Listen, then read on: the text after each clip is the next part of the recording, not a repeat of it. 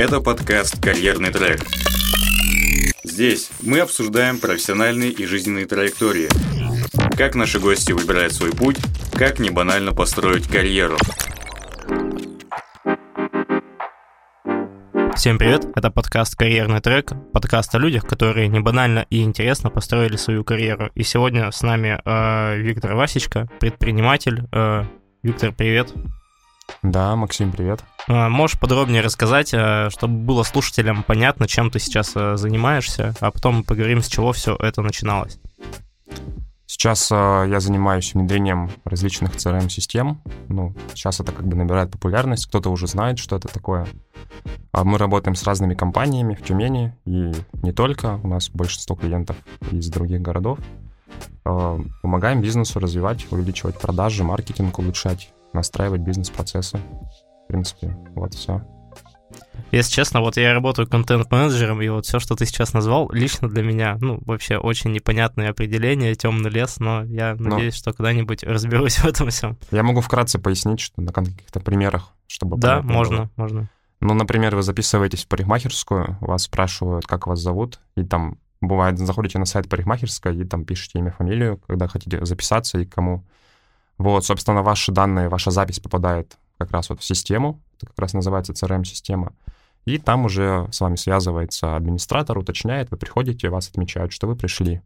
Или вы покупаете квартиру, звоните по телефону, тоже там создается запись с вашим разговором, а, менеджер потом пишет комментарии по итогу вашего созвона, хороший вы клиент или не очень, готов ли он с вами работать или нет.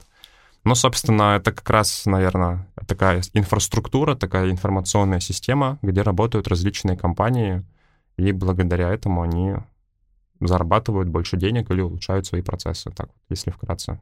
Ну, в общем, они получают обратную связь, и взаимодействие с клиентом, бизнес-клиент становится удобнее. Ну, конечно, например, до этого они в блокнотах или в Excel работают, это все ручной труд, это долго, а так мы экономим им время на разной рутине, за счет этого они могут делать больше продаж. Ну, вот если мы говорим про автоматизацию продаж. Теперь мне стало понятно. Мне известно, что ты какое-то время своей карьеры, возможно, начинал свою карьеру в молодежной политике. А, Можешь э, рассказать, э, как ты пришел к этому, то есть э, как ты узнал о молодежной политике, какие были первые шаги твои в ней? Или, может, ты до молодежной политики уже где-то работал, и потом э, как-то получилось, что ты сюда пришел?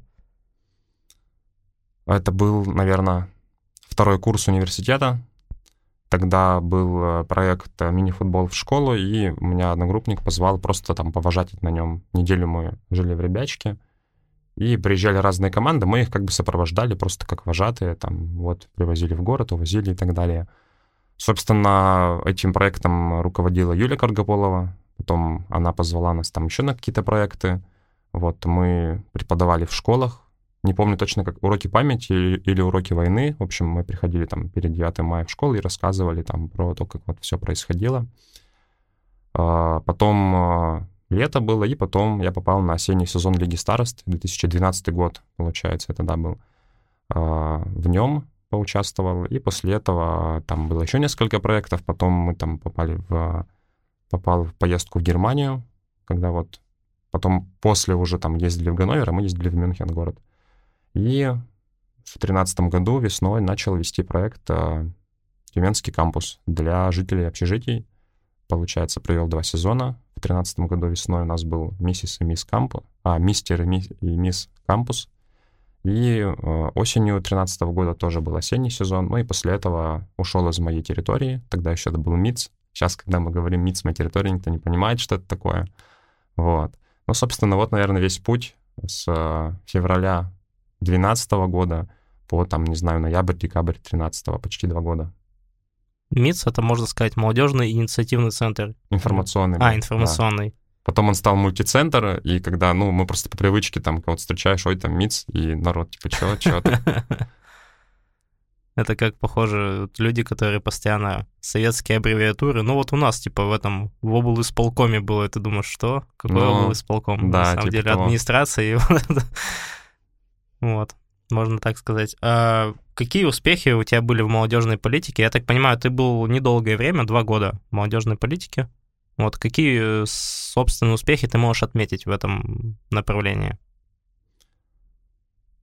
Я бы, наверное, в первую очередь отметил такое личностное, что ли, развитие. То есть я помню, когда первый раз вообще там, ну или один из первых разов пришел в, в молодежный центр, мне дали список телефонов, надо было прозвонить ребят, участников там какого-то мероприятия. Я вот впервые вообще звонил незнакомым людям, у меня там руки потели, я весь там переживал, типа, вот как я сейчас позвоню. Там, в общем, это было очень сложно психологически. А, благодаря моей территории, ну, со временем вырос, это уже перестало так, казаться таким страшным. А, мы вели проекты. Наверное, главный успех, да, это просто какие-то навыки проектного управления, создания проектов. То есть это не что-то, что вот типа, мы там сделали какой-то большой проект, там, типа, на 100 человек. Таких проектов много было, и не только я их вел, там большое количество различных а, проектов. Поэтому, наверное, такой главный успех — это внутреннее развитие, это умение там создавать проекты, их придумывать, умение там с людьми как-то выстраивать коммуникацию. Ну, пожалуй, наверное, это самое главное. Но сейчас можно сказать, что э, большая часть, наверное, даже ну, индустрии медиа состоит из проектов. Ну, в целом, наверное, да. Сейчас как-то э, ранее не было такого понимания. Ну, Сейчас это более развито, то есть э, есть понимание, что такое проект, да, то есть больше людей делает какие-то проекты. Причем не только, наверное, в молодежной политике в целом, то есть э, как-то люди стали проектно мыслить, тоже можно так сказать. Ну и в целом даже в бизнесе сейчас э, есть такой тренд, там типа проектное управление и так далее. То есть это такая развивающаяся история. Сейчас ребятки придут, потому что лишние шумы я, видать, не предупредил. А в чем вот э, смысл молодежной политики именно для тебя? То есть, э, когда ты работал, либо, возможно, сейчас, спустя время, оглядываясь назад, чем смысл именно оказался для тебя в этой деятельности? Ключевой смысл — это почувствовать себя сопричастным чему-то большому, а, сопричастным жизни региона, то есть мы же проекты делали областные, например, там Тюменский кампус, мы ездили не только в Тюмени, там в общежитие в Тобольск, там в Ишим, а, еще куда-то, возможно. И это, наверное, такое ощущение, которого сейчас порой не хватает, потому что когда ты делаешь какой-то областной проект, да, там есть большое количество участников, все равно такой эффект масштаба, он а, а, очень так вовлекает, и, ну, в общем, это очень такое интересное ощущение. И, ну вот, а какой вопрос был? А в чем восп... смысл для тебя молодежной политики? Ну, смысл, наверное, в том, что молодежь, она может влиять на свою, собственно, жизнь в регионе, создавать своими руками какие-то новые там проекты, какие-то новые инициативы. И мне вот это очень нравилось в свое время. И это, наверное, был ключевой смысл. То есть мы не просто что-то делаем, типа там, не знаю, можно же пойти чем угодно заниматься, а мы создавали какие-то такие ощутимые какие-то проекты. И ну вот это, наверное, ключевое, это что ты в чем-то большом участвуешь, потому что регион — это все-таки такой, это же целая область, и мы как-то там в нем что-то делаем в этом регионе. Это, наверное, самое ключевое. А в молодежке ты пробовал два года. Я просто знаю, я знаю людей, которые в молодежке работают 10 лет, кто-то, ну, чуть меньше, вот, но тебе хватило двух лет, чтобы найти себя, или как вот произошел процесс, когда ты понял, что дальше я буду заниматься другим? Ну, тут э, сыграло несколько факторов. Во-первых, э, еще в 2013 году, когда я работал, да, в моей территории, э, в принципе, там со, со школы, со студенчества я еще занимался яхтингом и выносил всем мозги, ходил там постоянно про яхты, что-то рассказывал. И вот когда у нас была поездка, а, мы, нам нужно было сделать социальные проекты. И, собственно, нам не сказали, ну, ты уже все уши прожужжал, лодками своими сделай что-нибудь, проект какой-нибудь с ними. Вот, собственно, создал школу яхтинга, хотя там сам этим занимался, может быть, года два до этого. И мы с товарищем просто на, сидя на паре нарисовали какую-то афишу в фотошопе. В общем, и вот в моей территории на Вансете 1 собралось 64, если не ошибаюсь, человек. Это было 21 апреля 2013 года. В общем, там люди стояли, у нас мест не хватало. И это вот как раз, наверное, следующий такой этап моей жизни, который получился том числе благодаря, во многом благодаря моей территории молодежной политики, э, это развитие э, яхтинга, там, обучение, прогулки разные, там, фотосессии и так далее. И второй, наверное, фактор, я понял, что мне сложно встраиваться в систему, и э, всегда у меня будут какие-то мысли, вот, я бы сделал по-другому, там, или как-то еще. Ну, в общем, просто надо было выбирать уже, либо я себя внутри перестраиваю и дальше как-то вот существую в системе и развиваюсь, либо я ухожу. Ну, вот я, в общем, выбрал второй вариант. А насчет яхтинга, а, ты сказал, что вы с э, товарищем э, рисовали на паре эту афишу. Да, я забыл спросить, где ты обучался и на какой специальности, и вот э, было ли это связано вот с тем, что ты сейчас делаешь? А, я закончил Институт истории и политических наук. Пока я учился, он два раза поменял название в ТГУ. В общем, он был какое-то время Институт гуманитарных наук, нас с филологами объединяли, потом обратно разъединили. А, потом поступил на магистратуру, на географию. Ну и, в общем, я узнал, что меня отчислили из универа, когда мне позвонили из военкомата. Вот, собственно, все обучение. У меня диплом лежит мой бакалавр еще до сих пор, наверное, где-то вот в Инземе, в этом в институте, ну, в общем, где география обучают. Что я могу сказать? Э, я тоже выпускник Института истории и политических наук, последний выпускник этого славного института. Вот, э, учился на специальности политология, так что вот сегодня встретились два выпускника этого института. Нормально. Ну и как бы, собственно, понятно, что мы работаем не по специальности.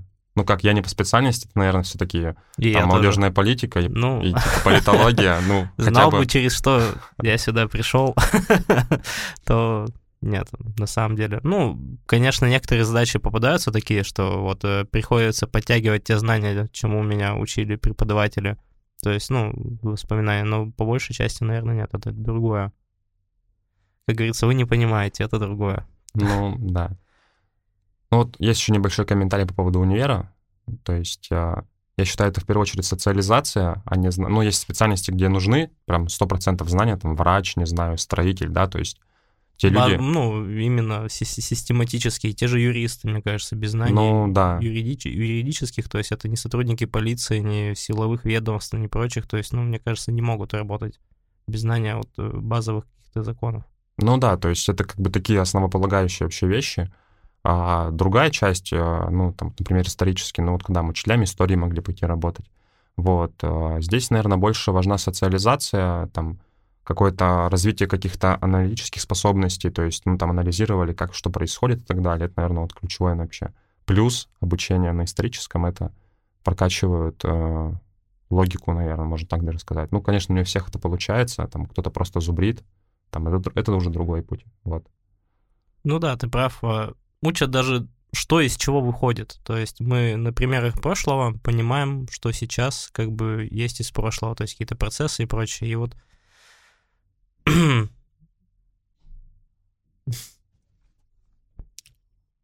В общем, да, ты действительно прав, учат логически мыслить и понимать, что из чего выходит, потому что, ну, понимая процессы прошлого, ты потом в настоящем как-то больше ориентируешься, лучше понимаешь и какие-то события можешь предугадать.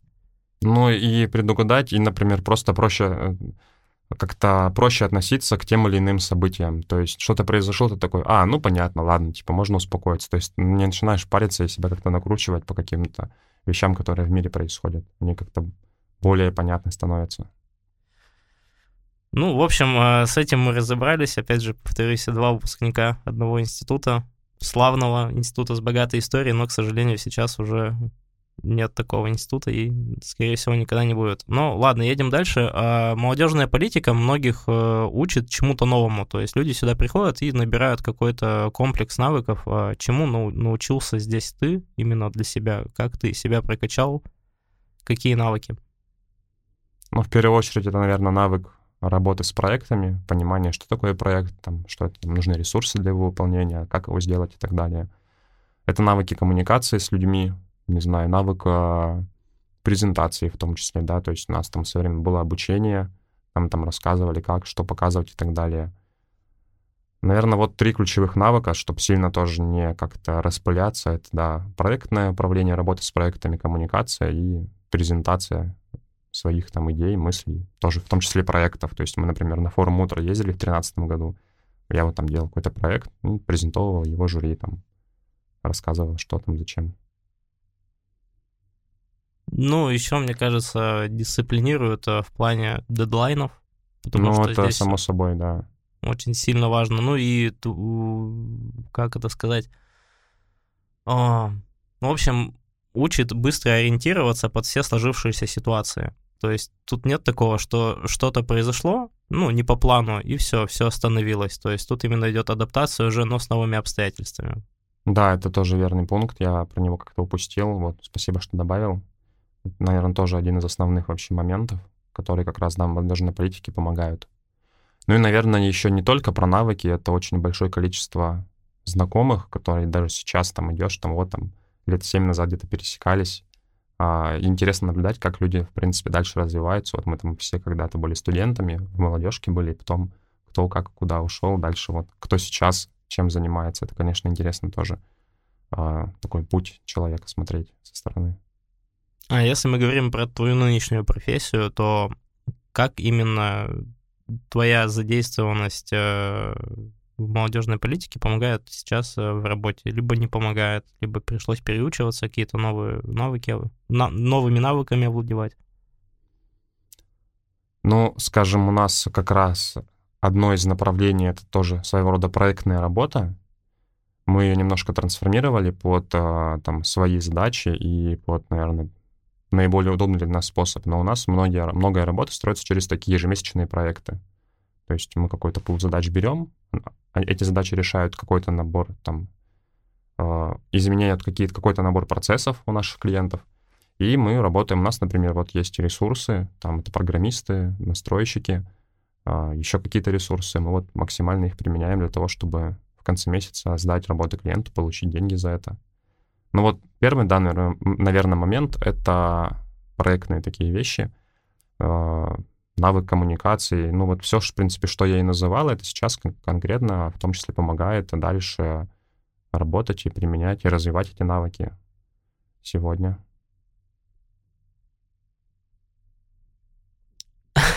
Да я просто заслушался все.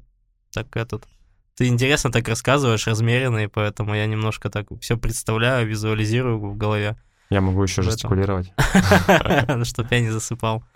Не, я на самом деле не засыпаю. А, меня интересует такой вопрос. А сейчас э, что нужно для того, чтобы успешно построить свою карьеру молодому человеку? То есть многие ребята сейчас учатся, ну, кто нас слушает, а, и пока что, возможно, не имеют представления, что такое работа, что для этого нужно, и, возможно, кто-то вообще не хочет работать, думая, что, ну, что я там буду работать за условную там энную сумму, ведь это мало. Вот, э, расскажи, пожалуйста, как э, вот сейчас, в принципе, как предприниматель, а, на что может рассчитывать молодой человек в плане зарплат. И второй, получается, подпункт этого вопроса вообще, как начинать э, себя продвигать, э, себя строить э, в карьерном плане. Ну, в плане оплаты, в плане, наверное, вот понимания, что типа не хочется работать за какую-то иную сумму, а, как предприниматель скажу, что мы готовы платить людям хорошие деньги, просто где бы таких людей найти потому что с кадрами реально сложно, и ну вот мы прошлым летом искали там двух помощников менеджеров, которых мы сейчас почти вырастили до менеджеров, да, уже спустя год. И, ну, конечно, мы там до этого сидели в маленьком офисе, сейчас мы там переехали в офис побольше. Там какие-то были такие штуки, которые с точки зрения HR, они, ну, не совсем как бы за нас, да, играют. Вот, но в целом, э, неважно, там мы ищем менеджеров, программистов, там и технических специалистов — как-то сложно находить людей, и на самом деле в сфере IT, ну, мы как к ней тоже относимся в том числе, это прям э, большая беда, про это все говорят, и есть такой тезис, что, ну, у меня есть такая мысль, что те компании, которые сейчас станут именно HR-компаниями, они, ну, кратно и мощно вырастут. То есть продукт этих компаний — это не те услуги, которые они оказывают конечным клиентам, ну, там, не знаю, не разработка маркетинговых стратегий там или создание сайтов или вот внедрение CRM, а их продукт — это типа условия работы у них, это тот рост, который они дают своим сотрудникам. И, соответственно, их клиенты — это не конечные клиенты, кто деньги платит, а это их сотрудники. Ну, в общем, вот э, Менделеев маркетинг, кстати, тоже вот, да, как бы компания, которая выросла из там команды моего портала в свое время. Они проводили месяц или полтора назад в конторе пароходства, ну вот как раз какое-то большое событие, мероприятие, не помню точно, как оно называется, я там онлайн смотрел его, и вот эту мысль озвучил, в принципе, да, то есть э, там написала вроде Таня Пронькина в Инстаграм, в Директ, вот как раз этот тезис, и она согласна с ним тоже, что, в принципе, это очень такая боль искать людей, и многие перестраивают реально свои процессы э, именно в первую очередь на HR, потому что будут люди, услуги мы свои продадим. Если мы сделаем акцент на продажу услуг своих, то потом еще придется искать людей. Это все очень тормозить начинает, типа там надо клиентам сдавать, тут еще людей искать. Ну, в общем, это такой очень сложный момент. Поэтому, что касается зарплаты, конечно, все начинают с малого, но смысл платить человеку, который только что пришел, там, не знаю, да даже те же там 40-50 тысяч, да, ну, то есть стажеры могут начинать там с 20-30. Но если человек себя показывает хорошо, он может спокойно дальше расти, там, 50, там, 60, 70, то есть это нормальный процесс, все зависит от человека и от его желания. Есть, конечно, сейчас мысль, что как-то все, ну вот, там, насмотрелись в ТикТоке там или где-то еще, что вот надо стать блогером. Я недавно видел новость, что типа в основном люди хотят стать блогерами. Ну, как бы это, да, реалии современные, и никто не хочет, ну, никто, не то чтобы никто, мало кто хочет идти там начинать с каких-то маленьких цифр, но те же блогеры тоже же начинают с маленьких цифр, там, очень большой процент там, блогеров, они в принципе не зарабатывают. Поэтому... Причем они могут э, там к зарплате либо к монетизации идти еще дольше, чем э, если бы ты устроился на работу. То есть ты видишь только верхушку айсберга. Ну, конечно. Если, то же самое, как и футболисты. Да. Типа мы смотрим, там Месси зарабатывает там сотни евро в секунду, но как бы он там вот в топе находится, а сколько футболистов там со сломанными судьбами и там, не знаю, здоровьем. В десятом дивизионе да, играют, конечно. не мечтают вот. даже об этом. А, и в целом, а, если мы говорим про начало карьеры, на мой взгляд, тут ключевое не те деньги, которые там, человек на старте получает, а ключевое это какие-то навыки, опять же, это какой-то, ну, это компания, это то вот социальное окружение вокруг человека, которое формируется — и на самом деле, если есть желание развиваться самостоятельно, там, да, строить там бизнес или там как-то фрилансить, да, то, ну вот у меня сестра студентка, и всегда, ну как бы вот мы с ней про это разговариваем, и на мой взгляд сначала нужно пойти в найм, как бы я когда просто пошел в найм, я себе так сказал. Ну, я иду как бы учиться, мне еще будут платить за это деньги. Вот. Это как бы, я считаю, самый, наверное, грамотный тезис, не нужно первые там лет, не знаю, 3, 4, 5 своей карьеры э, ставить главной целью именно зарплату. Ну, на жизнь, в принципе, хватит, а как бы нужно понимать, что вот как раз за это время формируются все ключевые навыки, человек может выстроить какую-то сеть там своих знакомств и так далее, и потом уже, когда он себя зарекомендует, когда наберется опыта, навыков, ну, его там с руками, ногами выкупит кто угодно. И это такой стратегический, наверное, больше подход и он сейчас в первую очередь важен. И второй какой-то был под вопрос еще. А, ты ну все ответил. На вот, ну, тоже, вот да? в, в этом большом вопросе из двух вопросов состоящий, да. Ты на максимально полно ответил. Да, я с тобой, наверное, полностью согласен.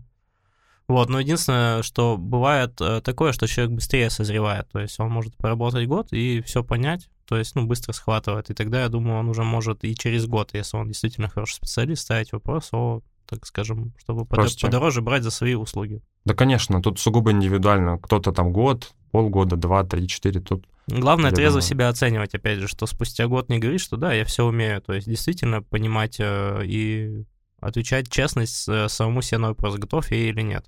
То есть, потому что если ты возьмешь изначально в начале карьеры слишком, не знаю, большой груз ответственности, э, можешь с ним не справиться, и потом это будет как э, удар, какая-то больная точка для тебя, из которой можно потом, ну, психологически даже не выбраться, и в дальнейшем, то есть отрекаться так от сложной работы я буду делать попроще, но как бы, то есть все должно, наверное, постепенно быть.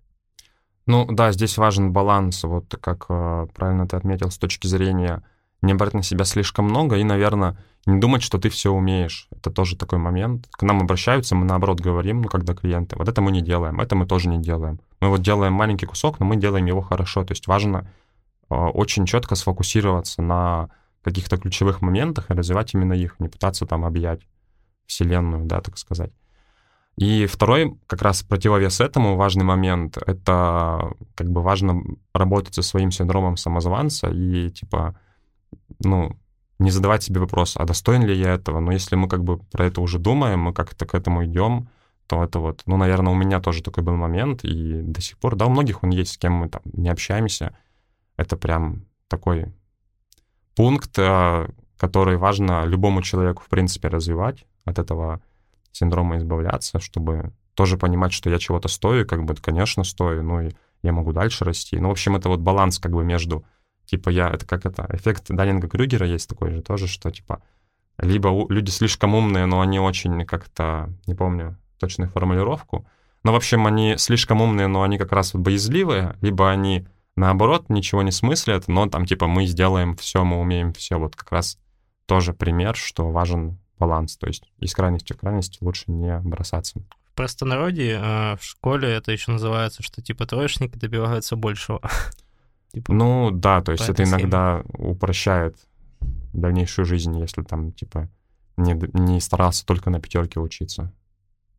А с появлением фриланса э, есть э, такой риск, ну даже я не назову это риском, а, что пропадает смысл карьеры, то есть построение карьеры. Либо карьера — это уже просто именно набор пунктов в твоем резюме, в твоем портфолио. То есть раньше была линейная такая, либо линейная, либо вертикальная карьера, да, когда ты вот поступаешь на службу куда-то и в течение там всей жизни либо вверх, либо там горизонтально, вертикально у тебя была а, было продвижение по службе, и то есть человек спустя там 20 лет э, с этой работы уходил, выходя на пенсию, вот он, он сделал карьеру в этой компании. Сейчас же с ростом фриланса, то есть непонятно, это карьера, либо это уже просто набор навыков и компетенций, и термин карьера может э, кануть э, ну, в небытие с появлением фриланса. Я думаю, тут уместно сказать развитие, а вот карьера — это фриланс, э, не знаю, там, собственное дело, это уже как раз вот какая-то одна из форм э, развития человека, наверное. И здесь э, можно уйти из найма во фриланс, поработать там, обратно вернуться в найм. Ну, то есть вот такие перемещения, они как раз иногда очень большую роль играют. То есть, во-первых, человек для себя какие-то вещи поймет и попробует что-то там, да, поймет, что мне вот это не подходит, вернусь, например, обратно. Или там, наоборот, ушел в найм, с фриланса, попробовал, ушел обратно. То есть, ну, как бы важно какие-то вещи, если что-то не устраивает, их пробовать и менять в своей жизни. Это такой первый момент.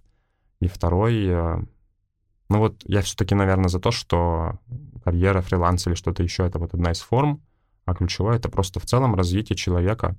И тут еще есть такой момент, что раньше на вопрос человека, типа, кто ты, ну, человек говорил свою профессию. А сейчас, ну, на это иногда реально сложно ответить. Ну, типа, потому что человек много где поработал в разных сферах, и он может, там, не знаю, год назад был кальянщиком, потом он там менеджер по продажам, потом фитнес-тренер. Нормально тогда от кальянщика к, к фитнес-тренеру. Да, то есть я думаю, просто все ускоряется, и вот это вот как бы такое большое количество различных инициатив и э, мест работы у человека — не сказать, что оно плохо, это, наверное, такая реальность сейчас. Ну, Очень все открыто как тогда так получилось. Ну да, по сути, можно стать кем хочешь, и действительно тут не важно. Ну, образование, конечно, важно, это расширяет кругозор и дает какие-то базовые знания, ну, но да. потом получается так, что ты можешь делать все, что душе угодно, развиваться, главное, чтобы у тебя было желание. То есть нехотя ты не разовьешься нехотя, ты будешь просто выполнять а, какой-то определенный набор функций, которые, ну, типа, важно, но по-настоящему разбираться ты будешь только в том, что тебе нравится, и поэтому даже будучи кальянчиком, можно быть очень хорошим кальянчиком и ну, конечно. Зарабатывать на этом неплохие деньги. Но когда ты пошел от безвыходности, то есть ты кальянчиком будешь посредственным, который, ну, вот просто сделал кальян, поставил, и то есть без энтузиазма, наверное, и в этом деле тоже не продвинуться. То есть ну и деле в таком случае человек просто остается в конфликте с самим собой, и это тоже до добра не доводит. То есть Наверное, да. То есть неважно, в принципе, кто чем занимается. Работа, по сути, это что? Это для кого-то самореализация, для кого-то это просто деньги, ну, ресурсы вот работа дает, да, и человек там реализуется, не знаю, у него хобби, там, он картины рисует, ему нужны деньги, там, краски купить, кисточки. Ну вот он пошел, спокойно поработал, без каких-то там сильных э, заморочек карьерных. Ну вот у него такое хобби, например. То есть в таком случае работа — это просто денежный ресурс, который ему там предоставляют.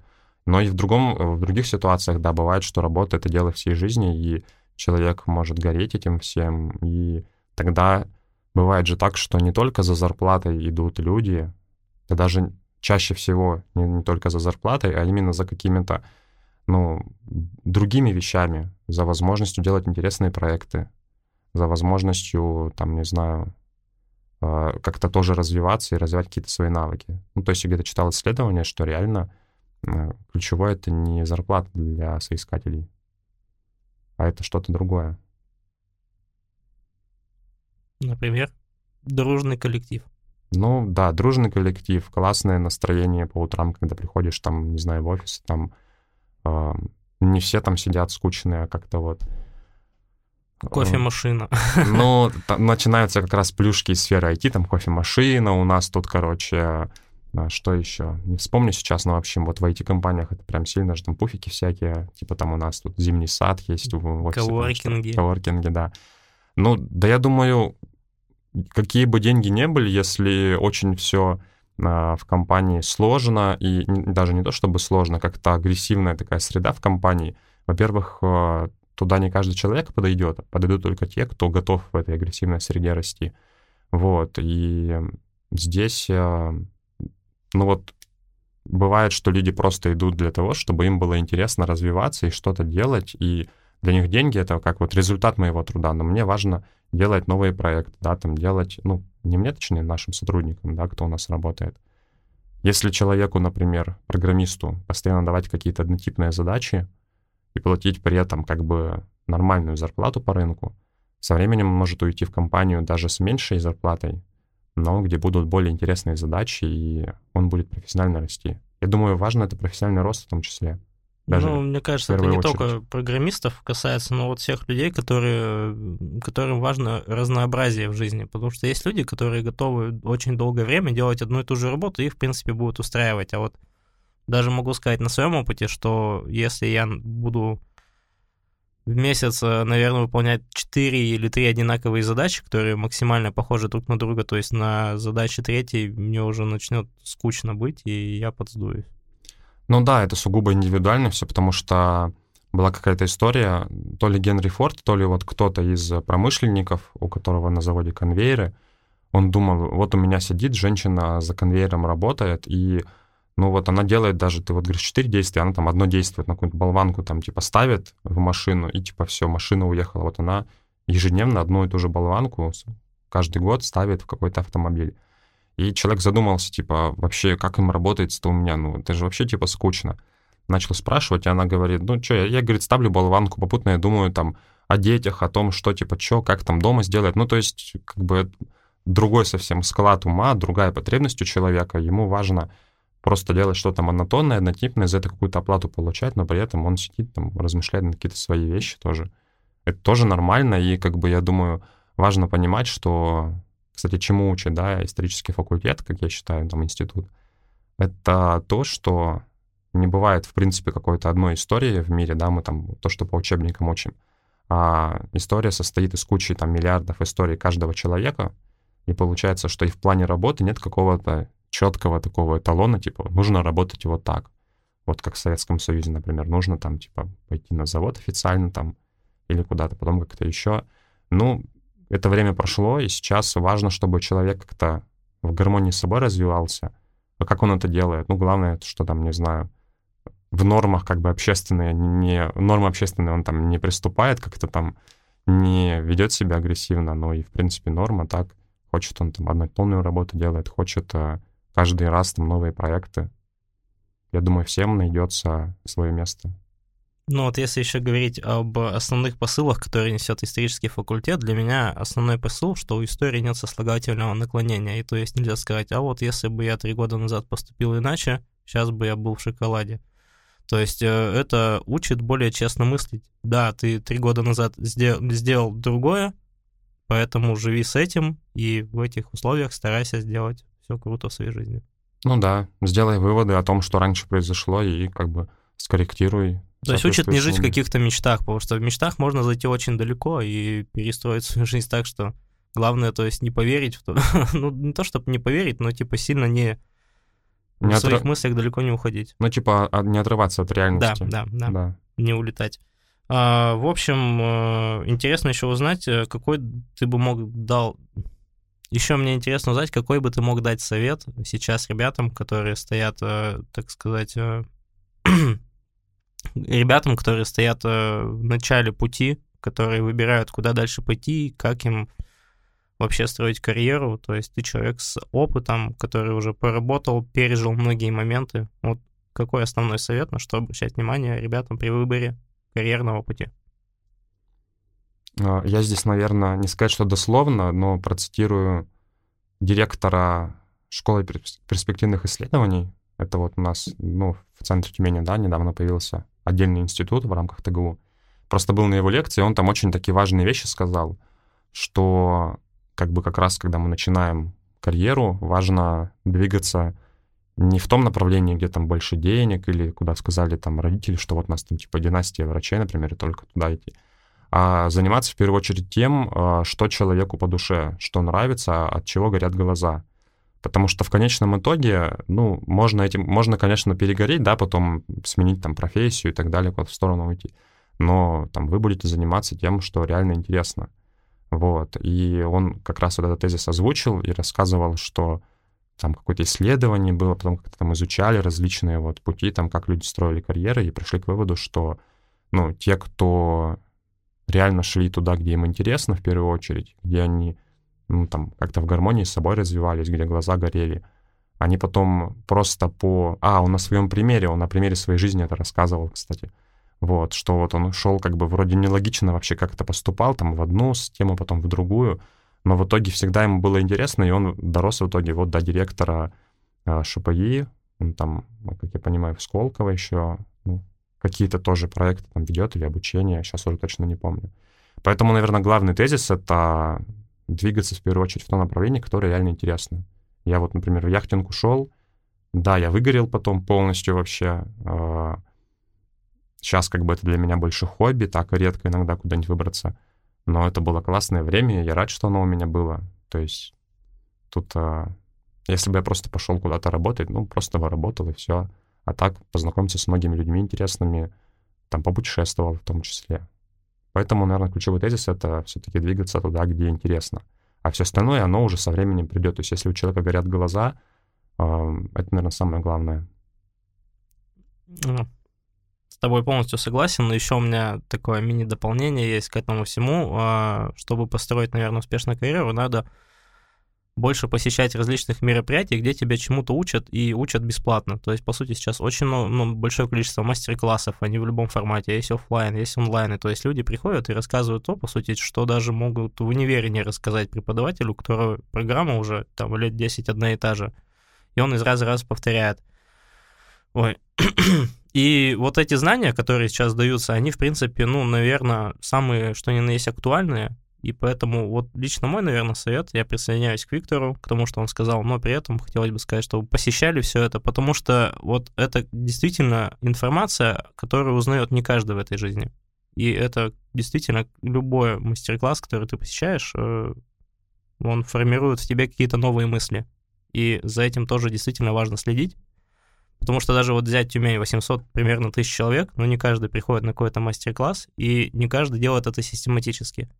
А когда ты ходишь систематически, ты реально узнаешь много нового, те же знакомства и так далее. И это тебя уже делает в чем-то уникальным даже на уровне города. Ну да, здесь абсолютно согласен. Не нужно там учиться иногда пять лет, чтобы просто что-то узнать. В принципе, если говорить про студентов, я, наверное, всем рекомендую ходить на мероприятия как раз вот конторы пароходства моей территории. В наше время это было очень все локально, и Ну, был вот один центр моя территория, а сейчас там медиа-центр. Потом, кто у нас там еще есть? Контора пароходства, моя территория, космос. А, есть какой-то еще портал, там. Мой портал, да. Не, я забыл еще на, на обороне. Андрей Зубов, вот чем они А, сейчас называют. Тоже Сейчас медиа. скажу, и ты... э, Да, да. Медиаполис. Медиаполис, точно, вот. Медиацентр, медиаполис, все одинаково. Да, на самом деле очень большое количество возможностей сейчас по сравнению даже там, ну, сколько вот 7-8 лет назад было. И э, да, совершенно верно, вот как ты говоришь, они бесплатные, и спокойно можно ходить куда-то и развиваться, пробовать. Потом, может быть, как раз попасть можно там в какой-нибудь проект с организатором в одно из пространств, тоже там попробовать себя. Это ключевое. Главное, если вы участвуете в каких-нибудь вебинарах, не покупать сразу же после этого вебинара какой-нибудь курс очередной. Вот это, наверное, самый тоже тот такой момент есть, потому что в наше время тоже это довольно опасно. Вот. Потому что иногда бесплатное просто... Не, я сейчас как бы не про то, что в тебе не происходит, а в принципе в сети. Что иногда бесплатная информация, она типа такая является заманухой к а, тому, чтобы кого-то сделать миллионером, а себе приобрести какой-то курс, ну, опять же, не факт, что он будет полезным. Поэтому перед тем, как вот типа переходить на уровень с бесплатных вебинаров или мероприятий на другой, нужно еще развесить, точно ли мне это нужно всегда. Это такой, так- тоже такой важный момент. Он как бы, опять же, родился не из, не из того, что я просто где-то слышал и так далее. Вот, например, там моих, моей сестры, например, да, или а, моих знакомых, да и мой тоже пример. Вот пару раз там вроде как бы возьмешь что ну, интересно, потом смотришь, а там какая-нибудь вода просто, и все. Но это не относится там, в принципе, к оффлайновым мероприятиям в Тюмени. Тут все очень интересно и совсем по-другому.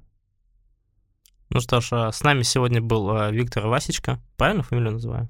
Или... Ну, обычно Васечка, Васечка. но меня со школы называют Васечка, мне тут клиенты пишут Василий, я уже вообще как бы ну, не реагирую просто. У меня в однокласснице была Васечко, а когда вот мне просто ребята сказали, когда ну, назвали твою фамилию Васе... Васечка, и поэтому я извиняюсь, я могу сказать нормально и начально тоже переделаем а, заставку. Это нормально тоже, я привык. А, ну я понимаю, но все равно хочется... Так прикольно звучит, типа Васечка, типа, чё? Как бы, ну, это же как бы мучительно ласкательно, это Василий, типа, вот. Поэтому можно так ставить. Хорошо. А, Сегодня с нами был а, Виктор Васечка, предприниматель, а, разработчик CRM-систем. А, И сегодня мы пообщались на тему карьеры. На своем примере Виктор рассказал, как он построил и что важно учитывать в построении и в целом в своей жизни. Спасибо за общение, было очень приятно пообщаться с мудрым человеком, который окончил Институт истории и политических наук. Да, Максим, я очень на самом деле рад, что ты тоже его закончил, и я только сейчас узнал, что его больше не существует. Мне прям грустно стало чуть-чуть. Да, и сейчас вне записи я расскажу Виктору, что произошло с этим институтом. Ну, а всем слушателям спасибо. До скорых встреч на аудиоплатформах. Это подкаст «Карьерный трек». Здесь мы обсуждаем профессиональные и жизненные траектории. Как наши гости выбирают свой путь, как не банально построить карьеру.